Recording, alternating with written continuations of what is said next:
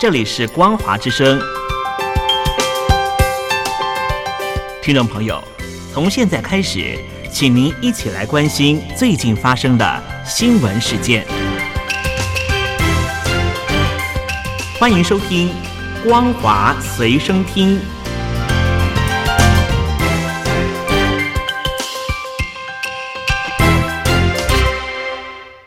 听众朋友好，欢迎收听本节的《光华随身听》，我是苏菲菲。首先带来关心，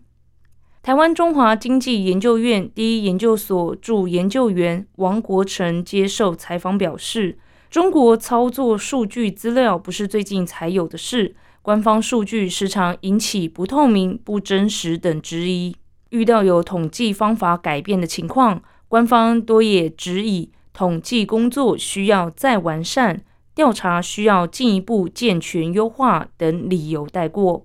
王国成举例，约在两千年左右，中国房地产价格全面飙涨，官方干脆取消发布全国房地产统计数据资料。改为现行所用七十个大中城市销售价格变动情况，固定资产投资前几年有改变统计标准。关于更动的理由，官方以先前方法不够好带过。王国成表示，中国盖牌青年失业率等数据，推估这可能与官员考评等原因有关。数据不透明、取得受阻等情况，对于研究工作来说，确实构成一些阻碍。不过，仍然可以经由其他方式替代估算。对于产业界来说，少了真实数据，恐怕使其对于未来预测更没有办法掌握，增添更多不确定性。这恐怕会使外资外商投资中国的意愿再下降。美国商务部长雷蒙多将在二十七号前往北京、上海访问三天，期待进行建设性讨论。白宫国安顾问苏利文在媒体简报上表示，雷蒙多此行将表达对中国经济不透明的担忧，这是雷蒙多将与中国讨论的一个议程。苏利文批评，过去几个月来，青年失业率或打击中国企业等基本数据的透明度与开放度有所下降，这是不负责任的做法。为了全球信心、可预测性，使世界其他国家做出明智经济决策。中国在发布经济数据时，维持一定透明度十分重要。日本政府决定今天将存放在福岛第一核电厂腹地的核处理水排放入海。消息传出后，中国大陆水产、食盐、食安等概念股今天逆势大涨。中国政府对日本排放核处理水反应强烈，扬言将采取必要措施反制。中国海关七月七号宣布，继续禁止进口日本福岛等十县都食品，并强化日本其他地区食品监管后，目前已经基本禁止进口日本生鲜水产品。综合新浪财经、第一财经等报道，中国大陆多个主要城市的进口水产超市当中，日本产已经全部撤下，取而代之的是国产海鲜或者是来自俄罗斯、加拿大的进口水产品。与此同时，中国大陆水产品价格也看涨，渔业大省海南的水产品价格已经开始出现小幅上涨迹象。报道指出，中国大陆相关的上市公司纷纷发出公告，强调自身产品不受日本核处理水影响。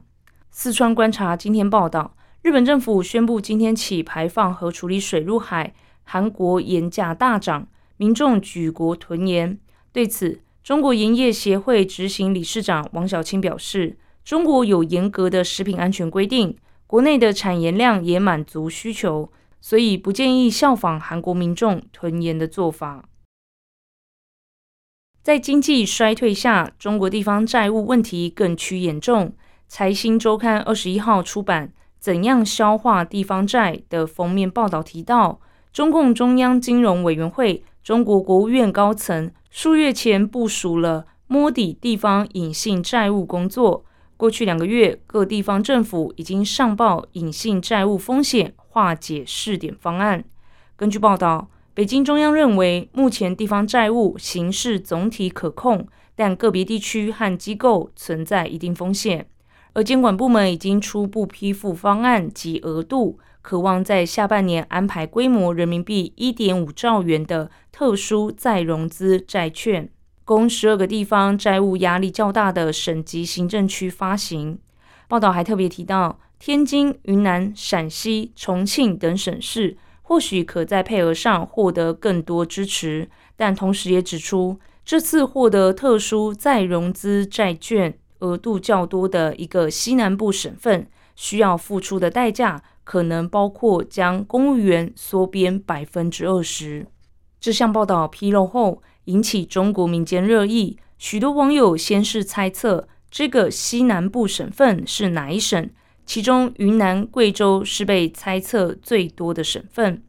另外，网友则对一个省份要缩编百分之二十公务员热议不已。有网友感叹。曾几何时，连公务员这种最安稳、福利最好的铁饭碗也要被裁，经济景况如何可想而知。另一些网友则对公务员裁员百分之二十表示赞成，认为中国政府部门冗员偏多且福利太好，消点种是应该的。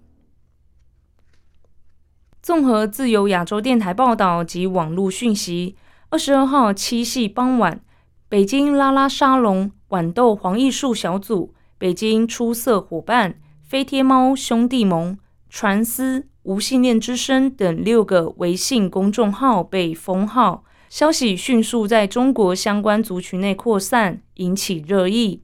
中国女权人士、同性恋者李麦子证实，上述六个微信公众号被封号。他表示。对监管部门来说，清理这种当局不鼓励的性少数族群账号是他们一贯的作风。他认为，当局这次选择特殊时刻对同性恋等族群采取封号是有备而来，感觉像是完成一个定点的任务。属于传思和无性恋之声的一名上海女同性恋者表示，他们事先并未发表任何敏感言论或行动。相信七夕的封号是当局为了完成某项任务。如今，中国已经不准谈论男同性、女同性或跨性别、变性等话题。接着带你关心国际消息：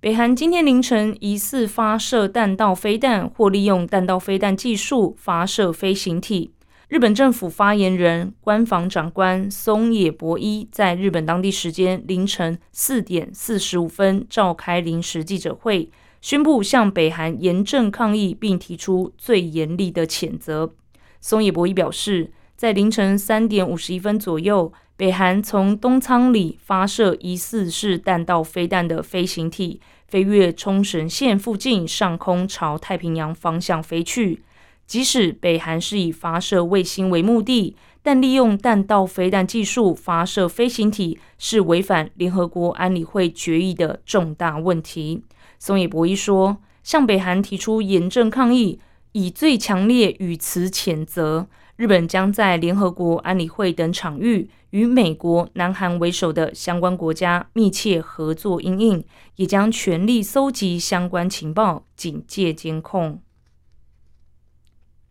英国《泰晤士报》报道，中国特工透过多个假账号及假公司，在网络接触英国等西方国家官员，企图谋取机密资讯。